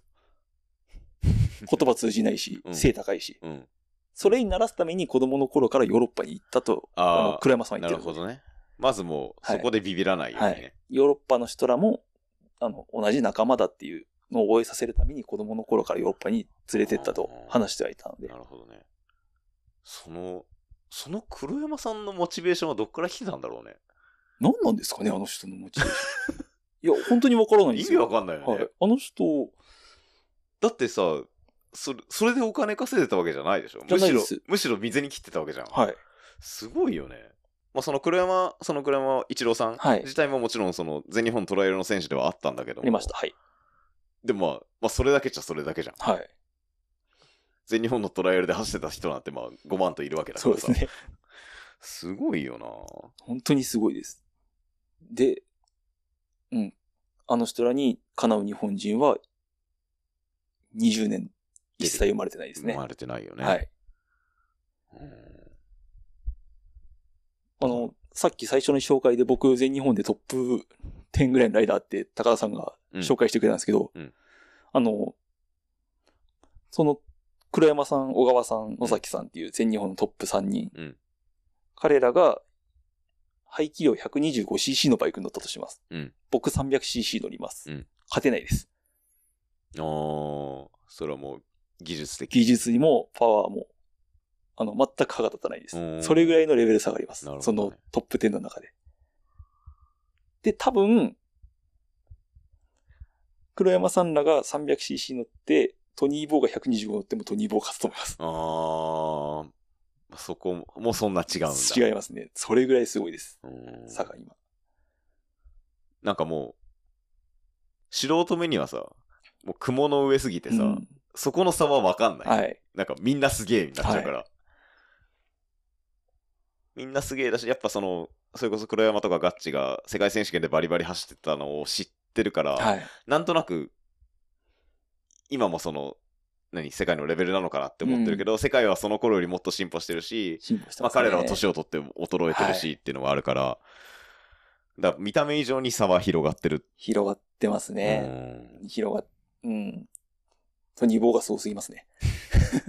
なるほどね。トニー・ボーガーのレベルを引き上げすぎたし、はい。あの、黒山家が日本のレベルを引き上げすぎた。はい。ね、どうなんだ彼らが、だからその、ブラック団の最後の生き残りがさ、はい。もう、もうだから、さブラック団の最後の生き残りももう30後半とかじゃない多分。そうですね。野崎さんが多分30後半なので、んその、最後、一番若いですねう。ん。だからもう、まあ、少なくとももう10年後はいないじゃん。多分。一世、第一戦には。どうですかねわかんない。 どうですかね、 まあだから、まあ、じゅ 10, 年後もそいつらが第一線にいたら、正直レベルは今より下がってるってことだよね。いそうな気がしますね。うん俺もいる気がするけど ね。まあそれこそね、まあ日本の自転車界もそうだけどね。日本の自転車ロードレース界も多分別に10年後は嵐の幸也がトップにいるかって言われたらいる気がするしね。 その、彼がその、今のモチベーションがその40過ぎても続くんだとしたら。うーん、なるほどね。まあ、ね。だから若い子始めてほしいっすよねっていう話だよね。そうですね。もっとだから、トライアルが、あの、身近なものだよって、難しいものじゃないよってのうが、んうんうんあの、世の中に広まるといいなと僕は思いますね。そう。で、まあ今日僕もね、まあ実はあの、このポッドキャストおなじみの磯部もいたんですけど、はい。僕と磯部が、えっと、まあ光くんちにね、光くんちが、えっと、市町村ぐらいは言っていいですかあ、全然いいですよ。あの、茨城県のひたちなかで、まあその、近くにね、トライアル遊びできる場所があるので、はい。まあ、そこ連れてってもらって、バイク貸してもらってね。はい。俺も、あの、 まあ、TLM50 っていうあのね、40年前の 50cc のバイクも持ってるけど、まあでも40年前の 50cc のバイクなんで別に林道を走るぐらいしかできないんですけど、俺もでも初めて、その小、 小学校2年生の時に全日本トライアルを見に行って以来、はい。ずっと、まあ、トライアル見てきた20年以上。はい。見てきたけど自分がそのトライアルバイクにまたがっていわゆるその凸凹を走るはってい。いうのは実は今日が初めて、はい。はい。ででやっぱり俺もさその全日本トライアル最初に見に行ってで茂木の世界選手権見に行ってやっぱトライアルイコール藤波隆さ、はいトニー・ボーみたいな、、はいい。はい。やもう人間じゃねえみたいなそうですね。スーパーマンがスーパーなことをしてるみたいな、ここだけ重力ないんじゃないのみたいはなところがあるからやっぱトライアルって聞いて見はするけどそのプレイするってなるともう自分には全く縁がないしあんなんできるわけないし、うっん。ていうなんとなく思いがはい。あったんだけどでもそんなに当たり前だけどね誰もがそんないきなり2メートルのステア上がれるわけないからそうですね。その、そんなにハードルが高いものではないってことよね、トライアルって。そうですね。今日だからわざわざ呼び寄せて来てもらったんですけど、うんまあ、二人ともバイク乗ってるっていうのを聞いたので、うんまあ単純に僕が乗ってみてほしいっていううん、うん。思いが一番なんですけど、うん実際にトライアル自分でやってみて、そんなことはできないじゃないですか、その2メートル登ったりうなんて。ん、うん、でも、今日やったこともトライアルなんですよ。うん。どうでした楽しかったですか楽しかった。あ、もうそれが良かったです。で、あれ、今日やったことって、別にトライアルバイクじゃなくてもできるんですよね。できるね、正はい直ね。上手い人が乗ればね。はいうん。せいぜい、例えば、俺、あの、一番でかくても20センチぐらいのステア、ステア、はいまあ岩とかはい。を、ちょっとフロント上げて越えただけだから、そ,、そうですねの、外から見てると、多分、なんてことないんだよ ね。そのぐらいできんだろうみたいな感じなんだけど、実際にやると、すごい達成感あるし、はいその、なんか、やってる感じゃない俺はいトライアルしてる感みたいなはのいはが、やっぱすごい感じるんだよね。だから今日僕がだから高田さんと磯部さんに何回か言ったんですけど、うんトライアルって岩を登る競技じゃないんですよ。うん。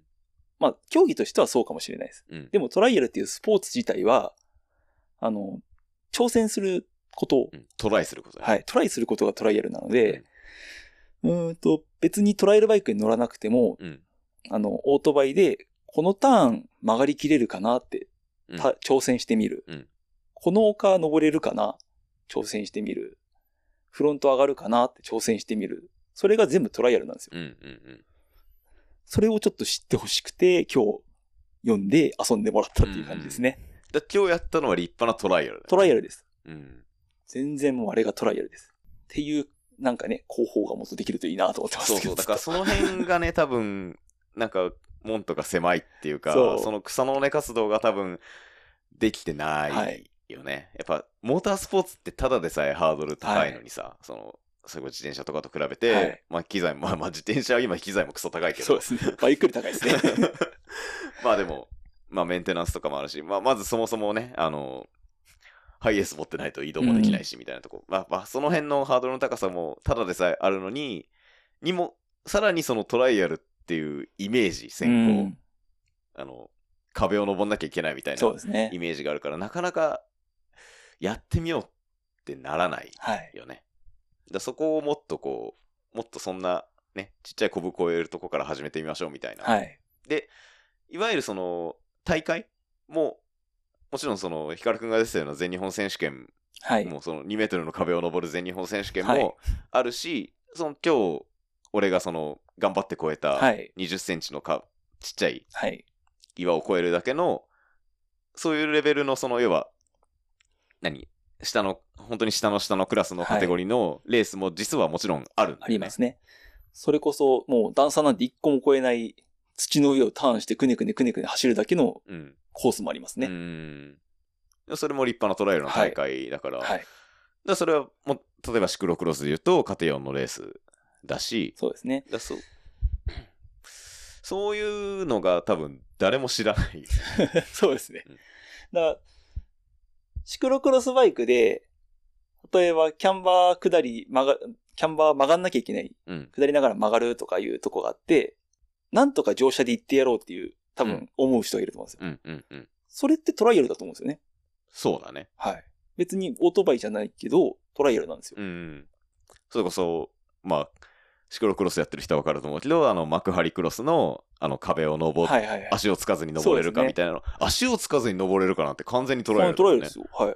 別にだから、あの、バイクトライアルに関しても、その専用の自転車を買う必要はない。うんうんうん。別に競技に出るんだったら別ですけど、うんあの、高田さんが幼い頃にやってたその公園で木の根っこを登ってみる、うんマウンテンバイク登ってみるってのもトライアルですし、うんそういうちょっとした挑戦うんうんうん。がだかトライらアルです結構みんな実はトライアルしてるんだよね。してるんです。はい。うん知らないだけでやってます、うみんな。んもうシクロクロスやってる人なんてみんなトライアルやってますよなるほどね。っていうことの今日は伝えたくてですね。はい。 ありがとうございまし楽しかったです。うまかったです。た。いやいやいびっやく。りしました。いやいやいやいや。そうこのポッドキャスト、あの、俺がゲストに褒められたばっかりで辛いんですけ ど。いや、でも普通にうまかったですよ。うちの親父もびっくりしましたから。本当乗れる、乗れるだろうとは聞いてたけど、ここまで乗れると思わなかったですね。ああ。まあなんか、何まあ、ほど、実際の動きとはもちろんほど遠いんだけど、やっぱ、見てきてるってのは、でかいかもしれない、でかいですねそのイメ想像がつく、動きの想像がつくっていうかさ、はいまあもちろんその通りに動けてはもちろんいないんだけれども、 あの、だんだん何回も何回も繰り返し挑戦してるうちに、だんだん、あの、トライアルライダーっぽいフォームになってきました そう。登り方が。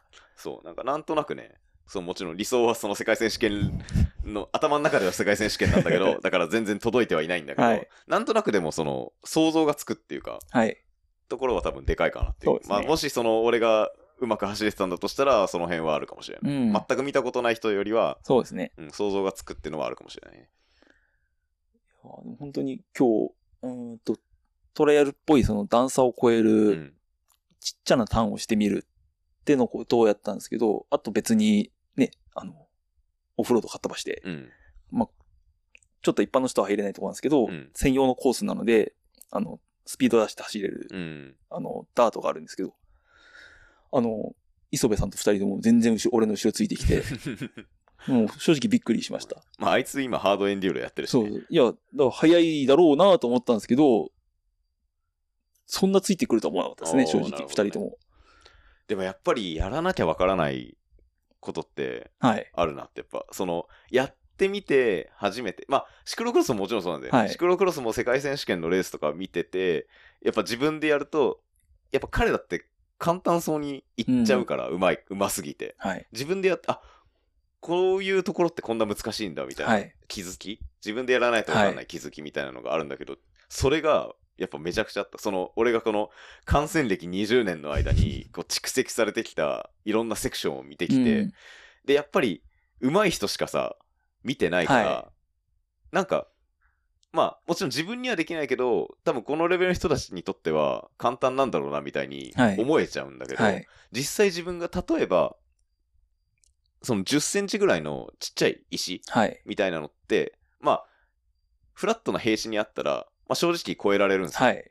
そのそうですね。ちょっとフロント持ち上げてあげるとかっていうぐらいの動きは、その僕も DLM 持ってるからそれぐらいは無理はできないけど軽いフロントアップぐらいはできるし、はだかい。らそんなんで超えられるんだけどそのその1 0ンチの石が斜面はい。にあるだけで、うん。難易度が急に上がるんだよねそうですね。 そう。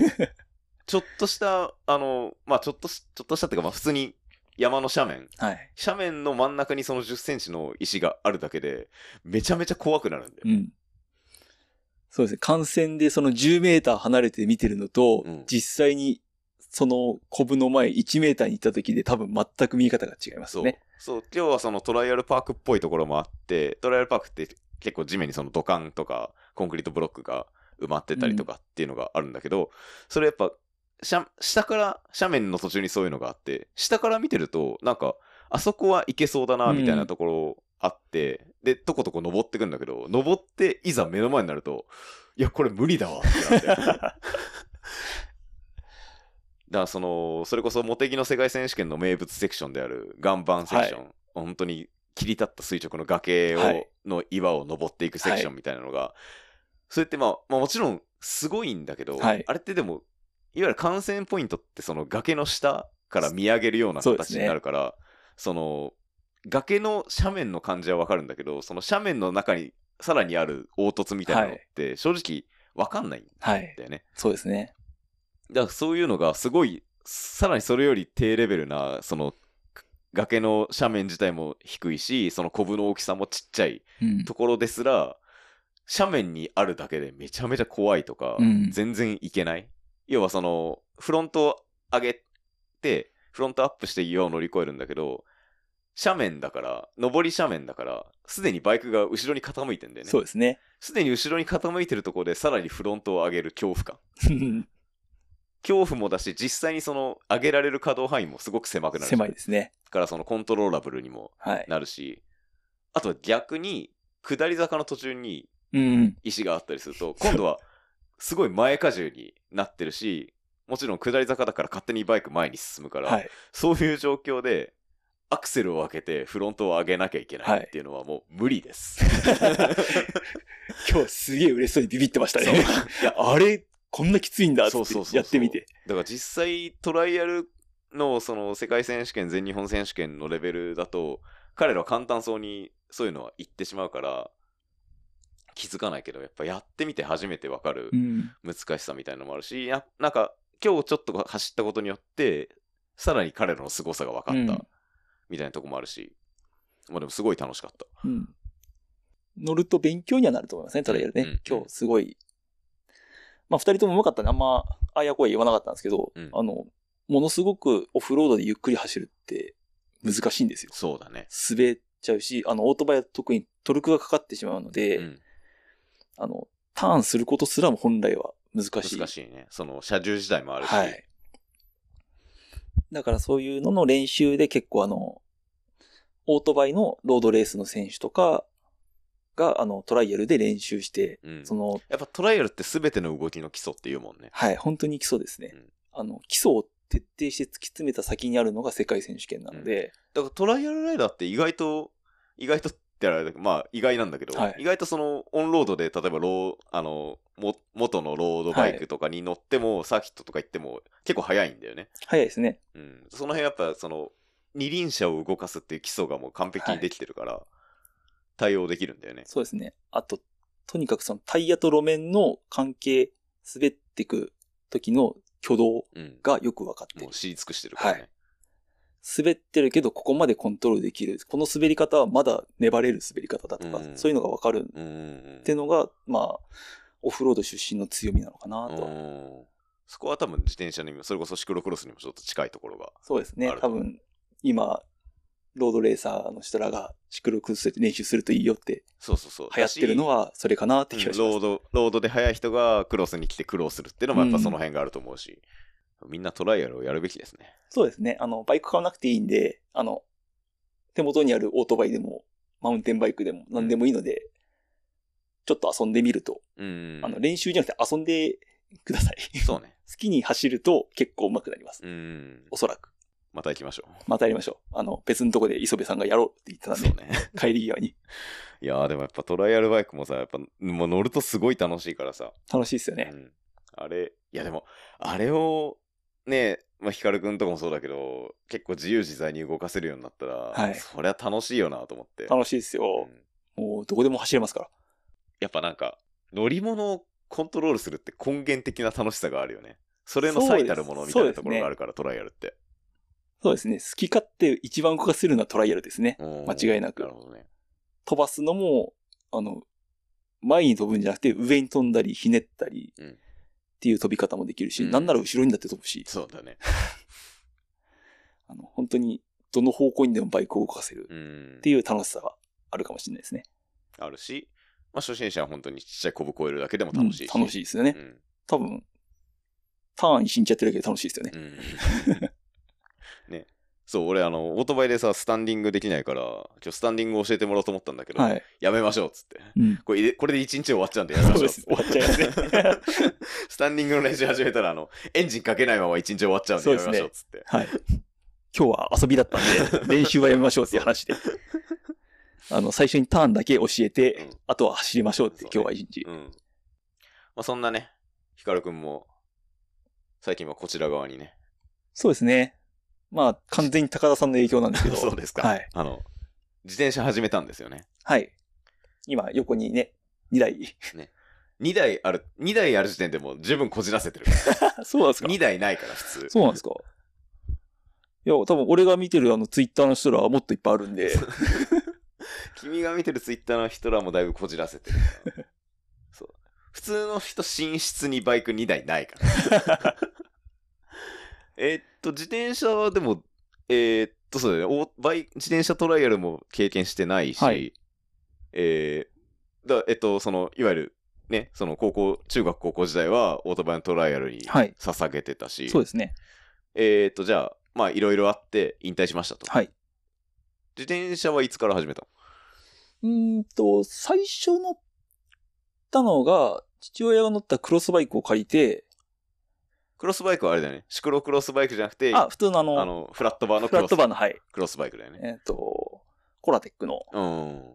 クロスバイクを父親が持ってて、えっ、と、それを借りて海までサイクリングに、夏場に行くってのを、多分4年くらい前にやったんですかね、最あ初。ーまあ言うて、ここひたちなかだから、海すぐだよね。そうですね、15分くらいですねう。ん まあ一般的なサイクリングで。。はいい。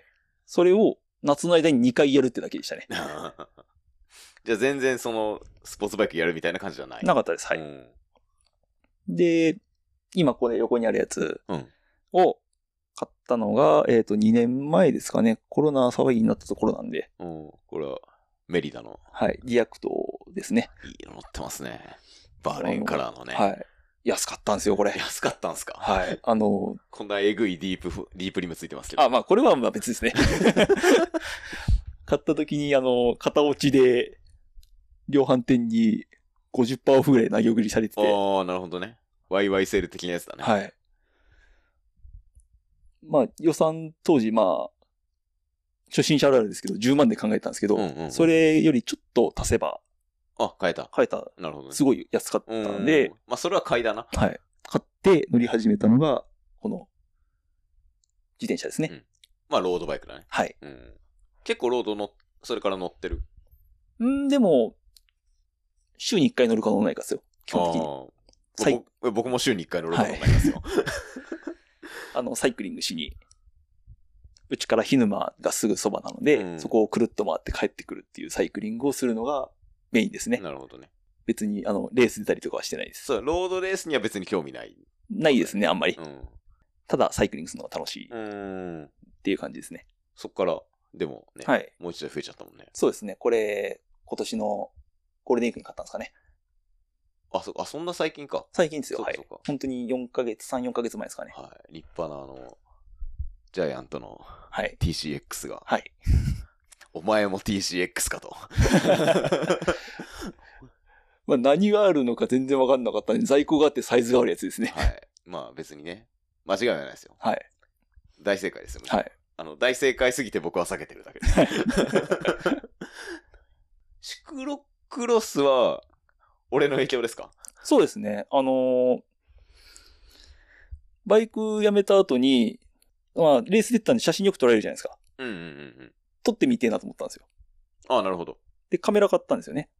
ああ、なるほどね。い。はい。まあ、今もたまに遊んでるんですけど、うんうんうん。それで、写真撮ったりしてた時に、Facebook で高田さんが、白里の自転車のレースに出るとおー投稿してて。うん白里うち近所じゃんと。そうだね。はい。写真撮りがてら応援しに行くかと。そなるほどなのるほど散々来てもらったから、 今度は俺が行くかと思って、うん行ったんですよ。で、それが、白里のシクロ、茨城シクロクロスの白里ステージ。うんふれあいのっ触れ合いかな今はな触れ合いいス。トップあのうんていうとこ見に行って、レース始まったら、あの、自転車で坂降りていくじゃないですか。うんなんか突然みんな自転車が降りて、なんか自転車乗って階段登り始めるんですよ。そうね。意味わかんないよね。はい。いや、すげえ楽しそうだなと思って。すげえ楽しそうだな。ならない。 そうっすかね。そこがやっぱね、あの、アスリート気質だよね。あんな、あんな自転車降りる競技なんて見たことなかったんで、いや、自転車競技なんだから自転車乗れよっていう話ですけど。面白そうだなと思って、それが5年くらい前ですかね。結構前だね。はい俺まだその時仮鉄だったから。はい。で、まあ、いろいろ今、実生活も落ち着き、うん。やるかと。なるほど。はい。せっかくね、地元ではい。茨城シクロクロスっていうシリそーう、ズ戦いもあっるし。ぱいやってるし、うんやるかと思って、あの、3月ぐらいにお店いろいろ回ってったら、1台これがあって、うーん。 4月末ぐらいに乗り始めて。なるほど。はい。結構さ、いやでももともとやっぱさ、それこそトライアル真剣にもちろんね、はいあのトップレベルでやってたから、すごいアスリート気質だなって思うんだけど、はい。なんか、始めたらさ、めちゃめちゃストイックなんだよね。どうなんですかね遊んでるだけなんいですやいけど。や、俺よりよっぽどさ、練習してるしさ、ちゃんと。だってさ、俺びっくりしたのが、はい。まずこ、まあ、小海川、はい。同じ、あの、関東クロスターにはおなじみの、はい。小海川の常設コースに、まあしかも、ここ日立中だからさ、小海川クソ遠いじゃん。遠いっ すね。結構遠いっすね。 多分埼玉からの方が近いです。そう全然近いでしょ。にさ、普通に一人で練習行ってさ、見てます。はい。俺なんかツイッターかなんかで見かけてビビったのが、なんか、一人で練習行ってるはずなのに、はいなんか、今日は心拍数、いくつだっけなんか、ああ、最大心拍更新したってあれですか最大ね。心拍、なんか190いくつみたいな。はい。更新したみたいなこと言って。普通の人は、ソロで練習行って、心拍数、最大心拍数超えられないから、えそうなんですかめちゃめちゃストイックだなと思って。いや、なんか、情報でシクロクルスは全力で30分もがくものって聞いたんで、全力で30分もがいてって言われて、全力で30分もがける人あんまりいないから。いや、楽しいんですよ。でもやっぱ追い込むのは好きなのかね。でもトライアルもさ、そのさっき言っはたいフィジカルスポーツとは言うけど、はいなんかその、それこそ、心拍全開みたいな感じのフィジカルではあなあ、いじでゃん。はないですね。あのは筋い。肉系じゃん、はどっいちか。っていうと瞬発力ですね。そう。あんまそ、多分そっち系のスポーツはやってなかったよね。はい。ランニングが好きなだけでしたぐらねい、だよ当ね時。うん。なんかやっぱ、その、そういう、そういう追い込み方はやっぱ新鮮。そうですね。まあ、ランニングは好きなんですけど、ランニングってあの、ギリギリで走んないじゃないですそうか。そうだよね。ダッシュとかしない からね。新鮮ですね。あの、記憶がなくなる感じ、途中から。それがやっぱね、やっぱアスリート気質というか、あの、ド M というか、 ド M ですよね。 そうですかね。そう、だからさ、で、もちろん、で、しかも当たり前ですけど、さ、散々言ってきたように、トライアルやってるんですよ。だからその、二輪車を、オフロードで二輪車を動かす技術は、あの、多分、誰よりもう まい。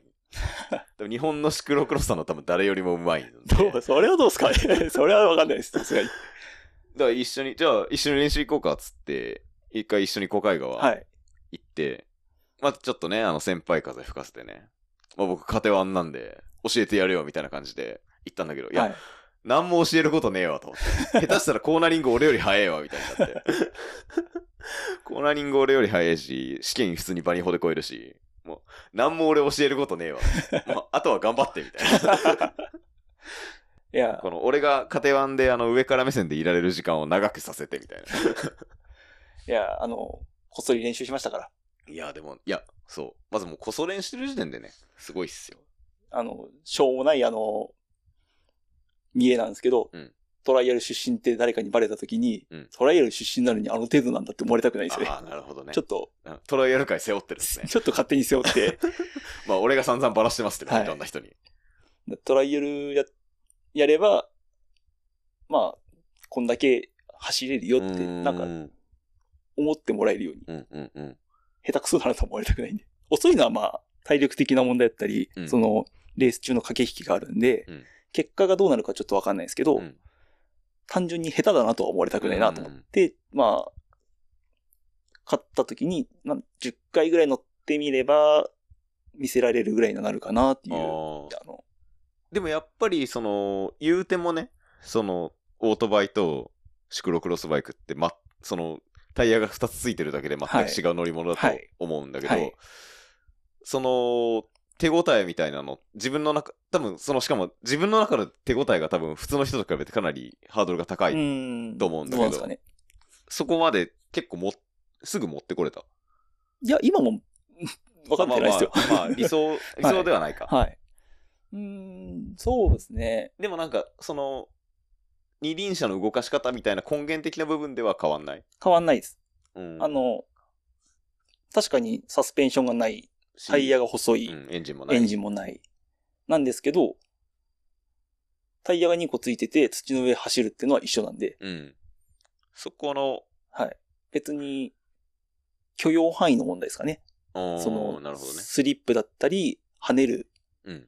路面で跳ねてしまうとかの、許容範囲がすごくオートバイより狭くなるうんうんうん。ってう。いうだけで、別に、でもその、その動き自体は予想の範囲内。はい。予想できるっていうのはがいね。。起きてる現象、その跳ねてるとか滑ってるって起きてる現象自体は別にうんオートバイと変わらな。ないるほどね。ここのコーナーにこれぐらいの速度で侵入したらこういう動きをするだろうなっそうていう想像通りには動く。はい。だかあーら思った通りに滑るし、その滑るスピードとかその荷重がオートバイと違うので、その感覚を合わせていくっなるほどなるほど。ていうのが、まあ、この数ヶ月ずっと一人でやってたことですね。おー。なるほどね。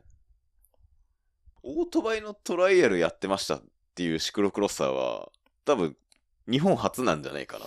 多分、まあ俺知ってる限りいないですね。だからね、すごい、だ俺としても、その明日の、えっと、まあ明日その昼間のシクロクロスの、はいそう、まあ明日昼間のシクロクロスのレースがあるか そうら、今日はあの、ヒカルくん家にあの、お邪魔させてもらってるんですけど、で明日のレースは、俺もすごく楽し はい。俺も楽しみです。み。うん。ね、明日レースなんですけどね、二人して。今日、今日なんか遊びすぎましたね。遊びすぎたね。楽しかった。楽しすぎ 楽しかったねですね。でもそうですね、本当に、二輪車に乗ってるってことは自体は一緒なので、うんうんあんまり深く考えればいくらでも言い訳出てくるんですけど、うんあの、よく説明するときに俺使うことなんですけど、深く考えれば考えるほど言い訳が出てくるんですよ。うん。だから考えないようにしてます。ああ、なるほどね。同じだと思って。うんうんうんうん。シンプルにはい。同じ二輪車だった。同じ二輪車。ただサスペンションがついてない、エンジンついてない、タイヤが細いってだけでうんうん、やることは一緒。うん。なるほどね。で、その、重心の位置が違うとかを、感覚をすり合わせていけばいいっていう。おまあでも、あの、嬉しいですよ。あの、さっき言ったようにね、さっき言ったってか、あのトライアルと同じように、シクロクロスも同じぐらいの新規参入がないうんうん。おっさんスポーツなので、はいまあ、ヒカル君も言うてもうね、そうです。30 30超えて。 31ですね、そ今うね。だね。俺の一個下だからね。もうあの、なんだろう、その、専門の後輩の時代だから知ってるからなんか、信じられないんですけ ど、信じられない分俺も年を取ってるんですけそうどで、すね。だからまあ、すごい、まあ、いやでもシクロクロス界的には30前半はまだ若い ので、まあ、あのー、ヒカルくんが俺にトライアル楽しんでほしい、楽しく思ってほしいっていうのと同じように、俺もシクロクロス楽しいなって思ってほしそうですねいから、楽しく走れるといいな。うん。 まあ、楽しく、楽しいなって思ってほしいし、できることならまあ、その、そんなに、何、毎戦毎戦、どっか遠征して出ろとは言わないけど、はいまあ、続けてほしいなそうとですね。思ってる。あの、まあ、個人的な話ですけど、うん。バイクやめて今一番やってることうんってのが趣味探しですね。あー。バイクもさ、はい。トライアルも、でも、さっきの話だと最初、親に強制的にやらされてたみたいなそうですねとこ。ろだから、なんか、そういう意味では、趣味スタートではない。ないですね。よねはい。だから趣味が俺ないんですよ。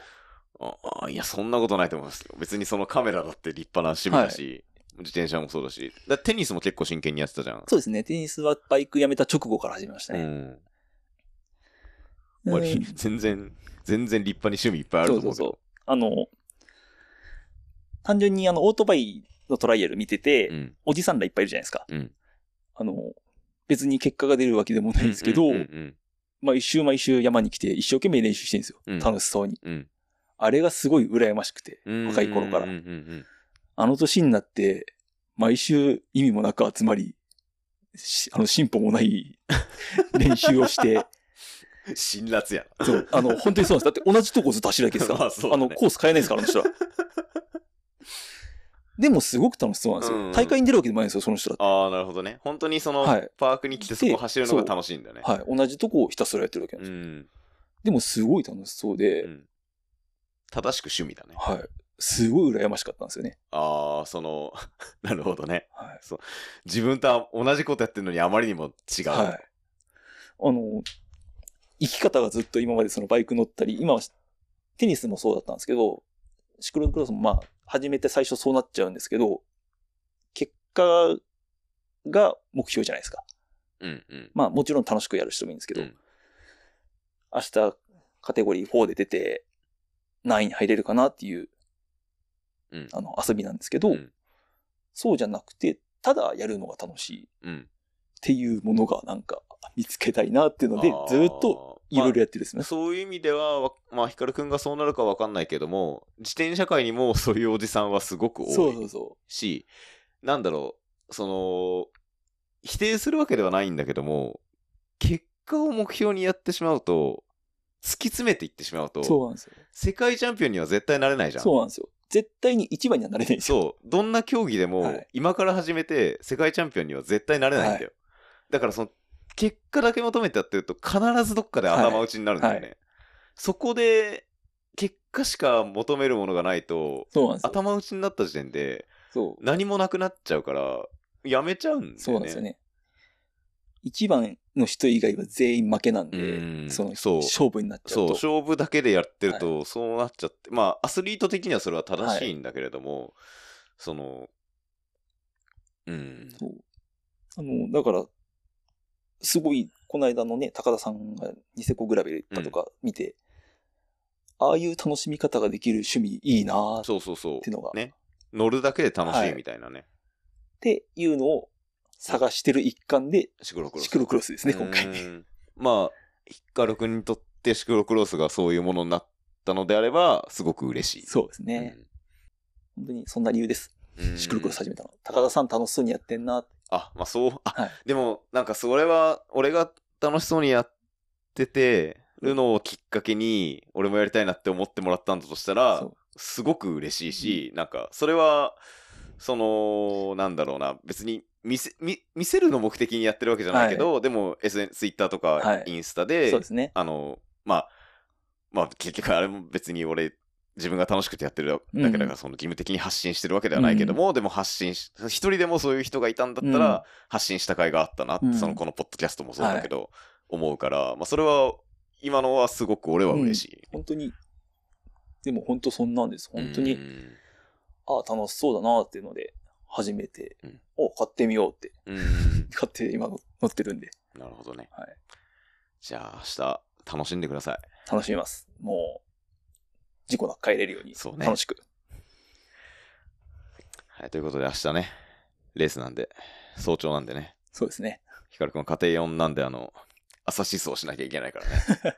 でもいいよね、ここね、火のままでね、そうですね。すぐなんで、すぐだから、はいね20分ぐらいでしょ、 20分ですね。自走で行っても大して変わらないですそうね。ね、素晴らしいですね。なんで、まあ、じゃあ明日、楽しみましょうね。はい。はいあの、こんだけね、技術技術って話して明日どうなって るか。キャンバーで下りで転んでたらあれなんですけど。 はい。はい。ということで、えー、まあ、このポッドキャストはね、LDKFM っていうんですけど、えー、ツイッターアカウントとありまして、えー、ツイッターで、アットマーク LDK アンダーバー FM でアカウントやって、まあ、今日話したこの内容だとか、に関係する写真だとか、えっと、まあ、今日紹介したそのトライアルの選手の情報みたいなのをそのツイッターで発信して、まあ、このポッドキャストの、えっと、ショーノートに貼っておきますので、もしよろしければご覧ください。というのと、同じくツイッターで、えーハッシュタグ、シャープ LDKFM で、えー感想もね、どしどし募集してますので、今回、えーっと、あ、えー、ヒカルくんのツイッターとか貼っていいのかなまあ別に構わないですよ。うん大した情報ないです けど。でもし、えっ、と、まあ、それきっかけでもし、えっ、と、これを、その、例えばトライアル関係の方とかがね、聞いて、もし聞いてくれてるとしたら、あの、今までなかったリスナーそうですので、すごく嬉しいんですけれども、まあ、そういう方からも感想をいただけたらとても嬉しいので、よろしければぜひ感想等々つぶやいてください。ということで、はい。まあ、今日はね、えーいつになく真面目な話をそうですね。してしまいましたが、まあ、辞めた人の話でちょっと暗い話だったんですけど、いやいやいやいや後半楽しかったね。うんまあまあまあまあ。まあでも、やってたらね、いつかはみんなやめるからね。うんそうですね。ん。そこはなかなかうん。まあ、その、理由はまあ、いろいろあるかもしれないけど、あんまりネガティブに捉えてもね、そうですね。しょうがないから。